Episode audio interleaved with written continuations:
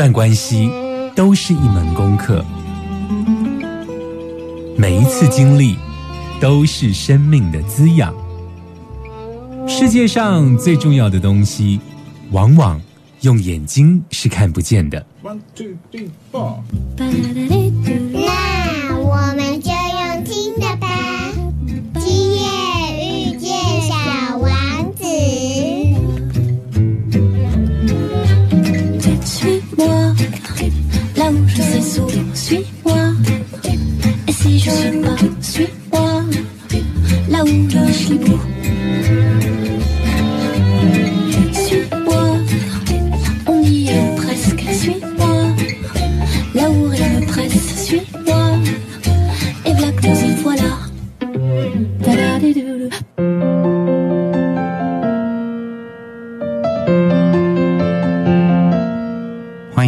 FM 九九点一大千电台，今夜遇见小王子，是阿光。在今天的节目呢，其实阿光又要很开心的来到了，就是帮听众朋友来回信的这个呃单元哦。这个是来自于台中大肚的一个女生，叫点点，她今天来信哦。不过在这一个节目的一开头，阿光想问问听众朋友哦，你有没有听过一句话呢？那句话叫做：呃，如果要处理事情啊，要先连接感情，再谈事情哦，那么事情就会谈得圆满一些哦。但是呢，如果你今天遇到的困扰是把感情跟事情被硬生生的拆成一一个选择题，要你选择感情或者选择事情的时候呢，那该怎么办呢？所以呢，这一集的节目呢，阿光呢要来回复听众朋友点点的来信哦。这是一个来自台中大肚的听众朋友哦。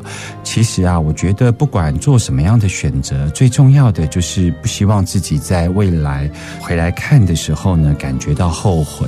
可是阿光也想问，就是人生真的会有后悔药吗？因为我们不是经常听到那个俚语嘛，就是人生没有后悔药这件事嘛。那人生到底有没有后悔这件事情呢？阿光其实有自己的看法哦。所以在节目的接下来，阿光就要跟大家来聊聊有关于点点的故事哦。在不确定的世界里，经常会有不确定的事情。我想这也是我们烦恼的来源。马上回来。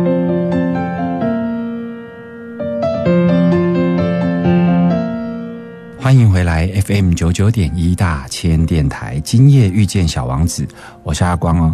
在今天，阿光要来回复来自于台中大肚点点的来信哦。点点的来信是这样说着的：“嗨，阿光，我是一个七年级的女生，我叫点点，在 Parket 的平台偶然听到你的节目，原本只是被你描述的节目内容的文字所吸引。”没有想到点进去听了之后，我竟然很喜欢你的节目。那是一种令人感到安心的声音，真实到让我的心沉浸在平静的氛围中哦。很多时候我会在睡前听你的节目，我都无法完整的听完一整集，因为那个声音让我非常的平静，所以我经常听着听着就睡着了。这个效果让我感觉到非常的意外，因为我一直都会有难以入眠的情况。哈哈，这样的直白的说，不知道你会不会很介意？好像我在说你节目不好听，而是你的声音实在是让人感到信任还有安心哦。这样的描述，希望你真的不会介意。我还是会分两三个晚上，然后跟着你的声音，然后去周游列国。写了这么多，我要跟您说的是，因为你的声音如此的令人安心，再加上我之前有听到一集，就是那个凯文爸爸的来信哦，在凯文爸爸来信那一集中呢，凯文爸爸谈到了他孩童时期的创伤经验嘛，所以我也决定跟你分享我自己的故事以及困扰，我也想听听阿光你的意见。我是点点，一个七年级生。我是一个来自于乡下的女孩，我后来大学的时候到了台北念书，开始启蒙了我社会参与经验，加上后来我参加了大家口中所谓的“三一八”学运的冲撞，我意外的闯入了政治的领域，后来一直从事相关的政治工作。我也一直认为我可以在政治领域来做服务，会是我高度兴趣的事情。所以我在当时二零一二、二零一三，我就在时代力量担任国会助理，积极的被培养参选市议员。然而，党中央在一些客观条件的分析之下，我在二零一四年那一次的选举没有被提名。而我仍然选择继续在政治的这个领域来工作。后来，时代力量就如同你们在电视上所看到的，开始有了地方经营以及国会声量的路线之争。对于想要参选的我而言，我决定离开台北，回到地方才是最要紧的事情。我回到地方经营之后，后来加入了民进党。在某次的机缘之下，我认识了同样在立法院担任助理的男朋友，很有意思。我在国会工作的时候不认识他，反而是我回乡经营之后，却认识了在国会工作的男友。我因为理念相同，很快的我们就稳定的交往，而我也即将在明年二零二一年回乡投入议员的党内初选。一切是如此的理所当然，而这过程中，我也想当然尔的认为，我的男朋友应该会支持我的决定，也就是回我的故乡来参选。这是点点的来信的前半段。他在告诉我们说，他在年轻的时候，因为整个社会的氛围、民主关系的开放，所以让现在的很多年轻朋友在人生的道路上多了一个选项。那个选项就是参与公共领域的服务以及政治的工作。我觉得。这个部分其实听起来其实是让人蛮开心的哦。你光想我们自己的爸爸妈妈也好，他们那个时候在参与政治这件事情上面，其实是个禁忌哎。尤其像阿光的年纪，其实是在。解严前后出生哦，其实对于要这么直接，然后把自己的这个理想哦，包括能够这样写信来给阿光哦，我都觉得这个是台湾社会的一个非常大的进步，因为政治工作成为年轻朋友其中一个选项。我都觉得这是一个很棒、很了不起的一件事情哦，因为，嗯，在早先台湾的社会，在我们父母那一代，在阿光的这一个年纪，其实参与政治，某种程度上来讲，都是一个跟生命相搏的一种勇气。诶，可是现在的年轻朋友却可以轻而易举的谈一谈有关于他从政的故事，还有他的烦恼。所以在下半段的节目，阿光要来跟大家聊一聊点点在从政过程中的一个烦恼，他到底有什么烦恼呢？今夜遇见小王子，遇见小王子。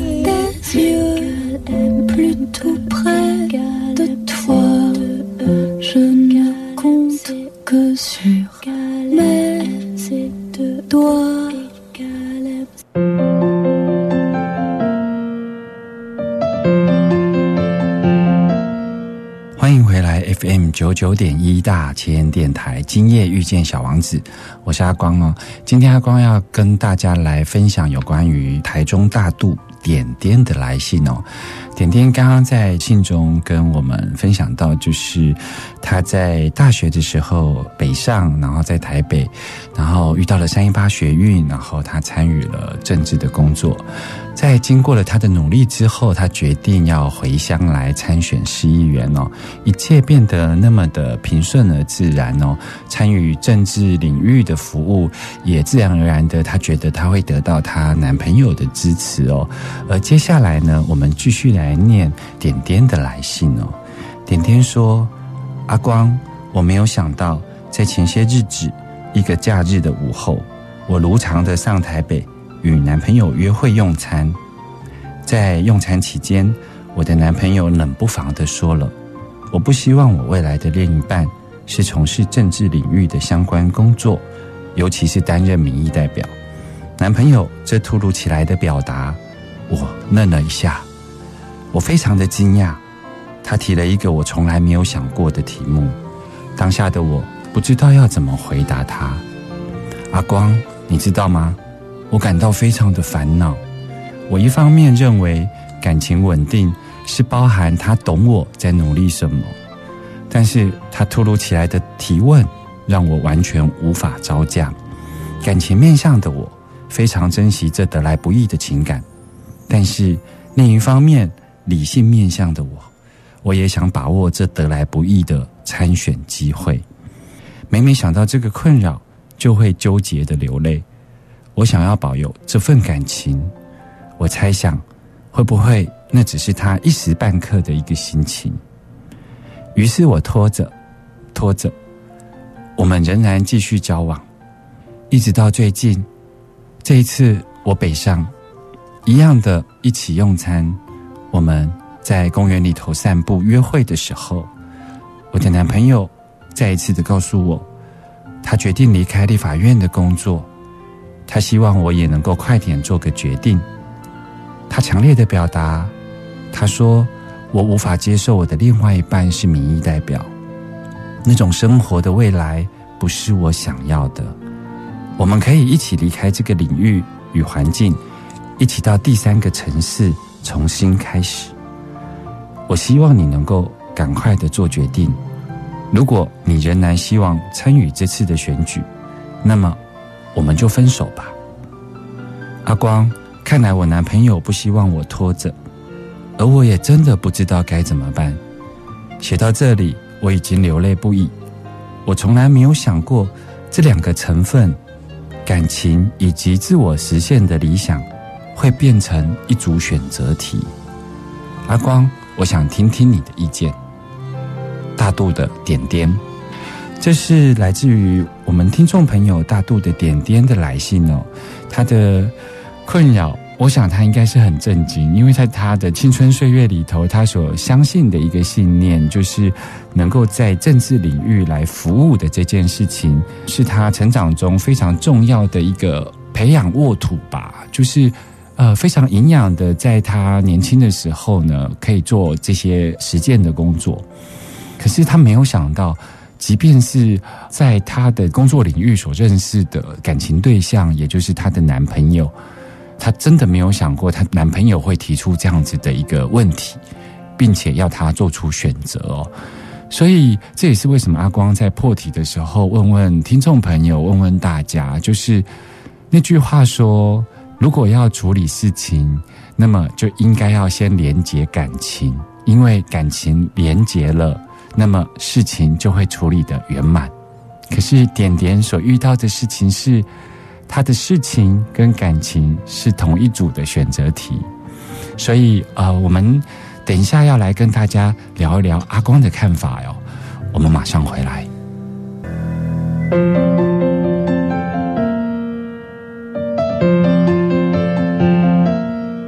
欢迎回来，FM 九九点一大千电台，今夜遇见小王子，我是阿光。在今天的节目，阿光来跟大家分享有关于点点的来信哦。那接下来就是阿光要谈一谈阿光的看法哟。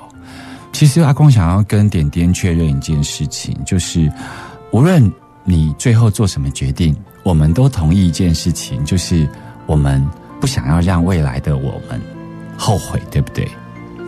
我觉得听众朋友也是一样，就是我们做任何事情决定的时候呢，我们就不要让自己后悔。阿光为什么这么说呢？是因为阿光非常清楚的告诉你，后悔这两个字其实是虚幻的，它其实是被创造出来的一个意思，你知道吗？为什么阿光这么说呢？它其实是一个被不正确的时间和空间概念所创造出来的意思。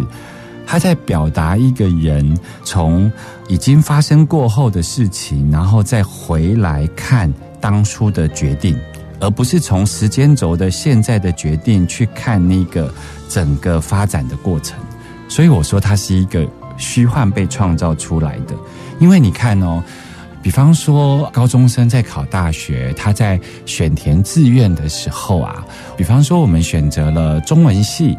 然后我们念书念念念念，我们其实是没有办法后悔，因为你无从比较啊，你不知道说未来你念完中文系之后，你的这一个命运或者是你的机会，是不是真的比别人少？所谓的比别人少这件事情，其实都是这个社会灌输给你的，因为每个人的机缘真的很不一样嘛。那我们既然没有办法同时选择念中文，同时选择念法律，也就是说，我们每一次做了一个选择的时候呢，我们都只能走一条路，对不对？那如果说我们只能走一条路，我们怎么会有后悔这件事情呢？永远都只有不悔啊！当我们选择了，然后我们享受，并且认真的走这一条路，除非你要换别的跑道，那就是你在做一个决定换跑道。所以对我来说，我觉得后悔这件事情呢，其实不会出现在人生中，因为人生只会有不悔这件事情。因为啊，你看哦，当我们会觉得后悔，是因为我们走。A 这一条路的时候呢，我们认为 B 比较好，可是 B 呢，你从来没走过，B 都是别人走的哦。别人念法律系，所以你看到别人念法律系之后呢，他读了什么书，他未来的工作机会，然后他呈现给你在你面前的这种样子，所以呢，你走在 A 的这条路上，然后你去看 B，你从来没有做一个决定，然后跳到 B 去耶。所以你的后悔永远是你没有尽心尽力走完 A 这一条路，然后看着 B，你也从来没有垫垫自己几两重可以走 B，然后你就会用 B 的条件回来看你的 A，就会说我好后悔做 A 的这个决定哦。听众朋友听得懂阿光在讲什么吗？所以阿光用两条路来走这件事情，但是其实只有一个主角啊，就是你在走，你在做决定啊。所以阿光才会说，后悔这件事情是表达一种时间跟空间的概念被虚幻的创造出来。他总是在走完之后回来看的时候，表达顶多是说表达一种遗憾吧。对人生，对真实的人生来讲，只有不悔，没有后悔。你顶多只会表达遗憾，因为你从来没有同时走过两条路哦。所以，如果用这样子回推回来的话，你的人生没有后悔，只有不悔。那么，做决定这件事情就变得非常重要，对不对？所以呢，我们的听众朋友点点的来信，他现在所困扰的事情，其实就是要做决定。那他既然要做决定呢，阿光有几个看法想要跟点点说。你看哦，感情的未来是你不想放掉的，因为你觉得你想要保有跟你男朋友之间的感情。OK，这是一条线哦。另外一条线是什么呢？人生的未来你也想要掌握，对不对？所以当这两个成为一个选择题的时候啊，呃，你就必须要做一个决定，对不对？所以感情的未来跟人生的未来。他们都是未来耶，你真的不知道哪一条会比较好。比方说，你可以选择还是一样回乡参选，然后呢，你怎么知道你未来不会遇到更好的对象呢？或者有可能在你参选的过程中，你的男朋友改变心意，他来支持你呢？有很多的可能性在未来会发生，而你现在所要决定的是是什么呢？是忠于自己。忠于自己那个内在的声音哦，那你们两个都还没进入未来嘛？因为你们的感情都还在进行中，在行进中啊。要叫你做选择这件事情，其实是有一点虚幻的假问题。你懂我在说什么吗？就是点点，你看哦，你的男朋友如果在感情里头跟你真实想要编织未来。也就是说，你们两个的感情在走下去的时候，必须要参与彼此的生命。他怎么会在这个时候就把你拒绝在外呢？就是你现在真实的生命里头正在做政治领域的服务，而你的男朋友却在这个时候要你做出选择。为什么两个人在编织未来的感情这件事情的时候，是你要做出选择？如果彼此把彼此的未来。都交在一起参与的基础上的时候呢？为什么是你做出选择呢？而你要做的这个选择，你难道没有办法跟他讨论这件事情对你非常重要吗？它是一个你回乡自我实现非常重要的一个途径跟决定哦。所以，嗯，我倒觉得点点，你可能要真的把这两件事情好好的，不是放在天平的两端，而是真正的放在心里头。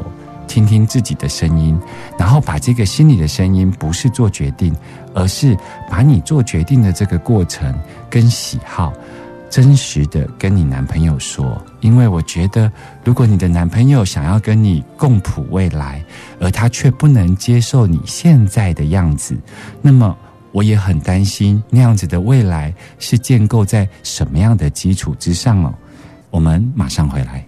今夜遇见小王子，遇见小王子。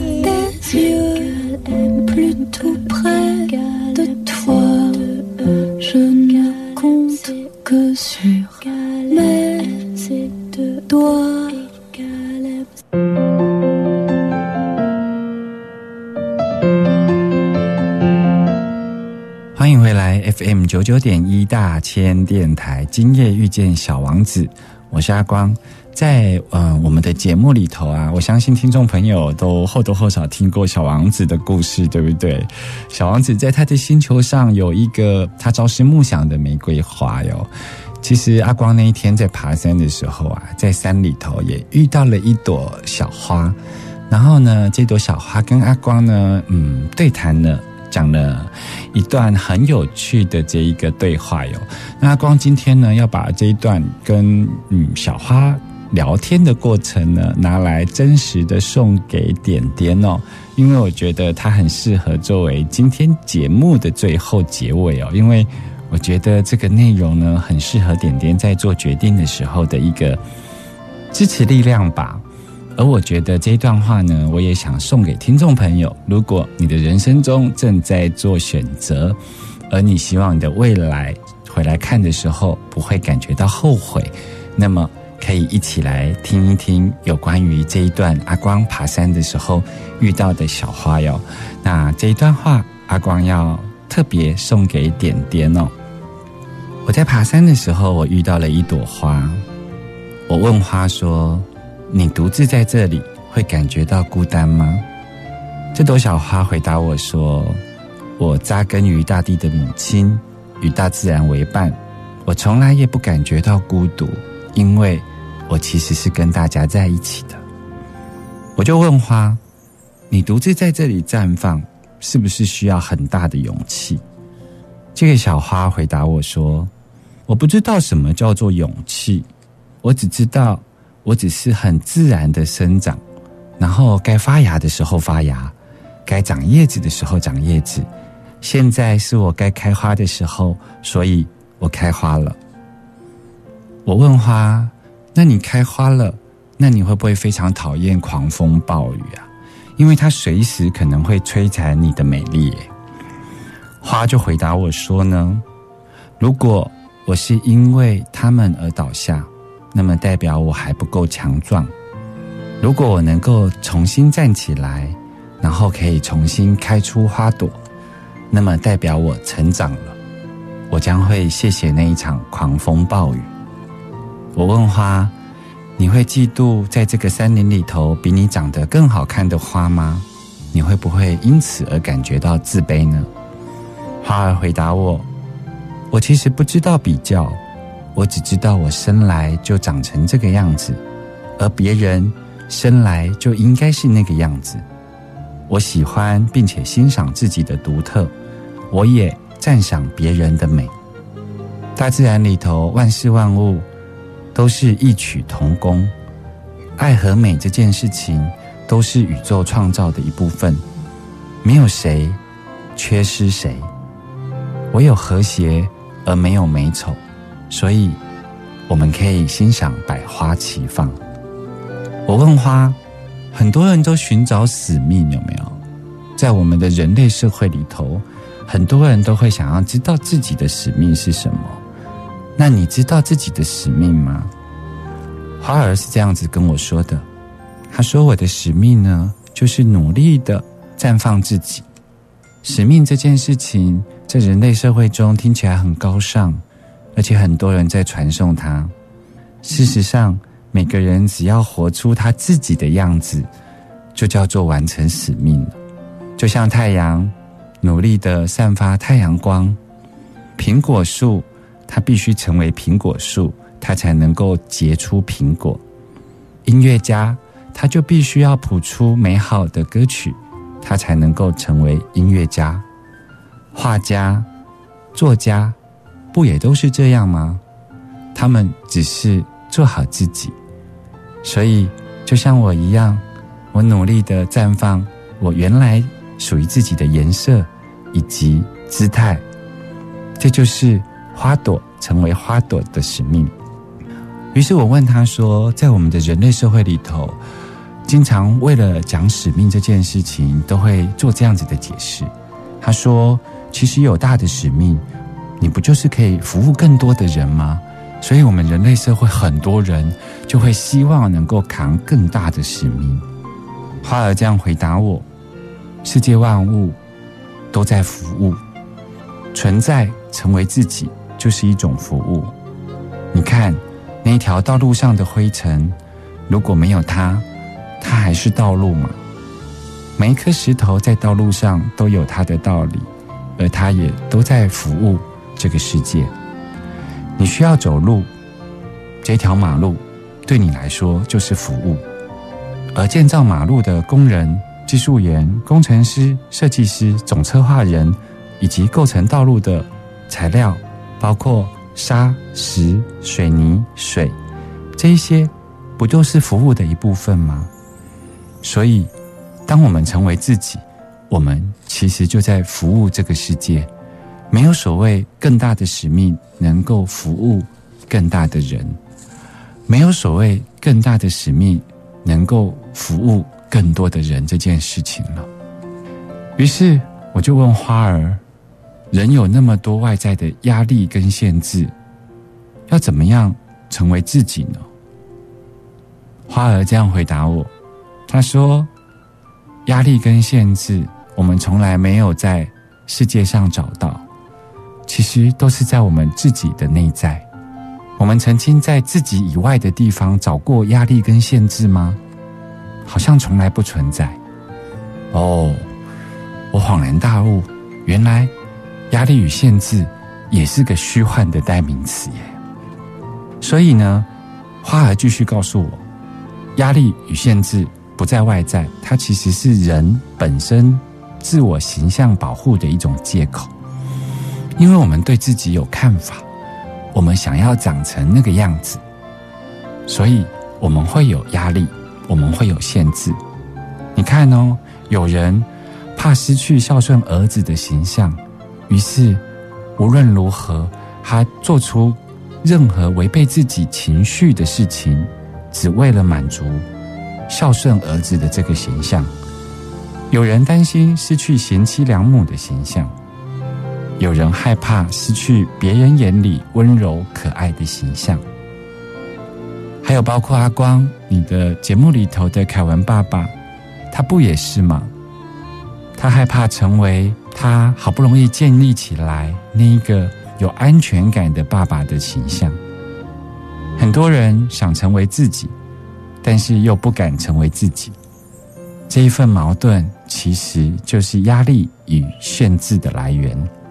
所以，人啊，很像是个导演，对这个人生啊，其实做了很多的小剧场，然后才演出。所以我们知道这个路径。先在自己心里头有个小剧场，然后演了好几遍之后呢，才做了决定，然后才开始决定你的人生。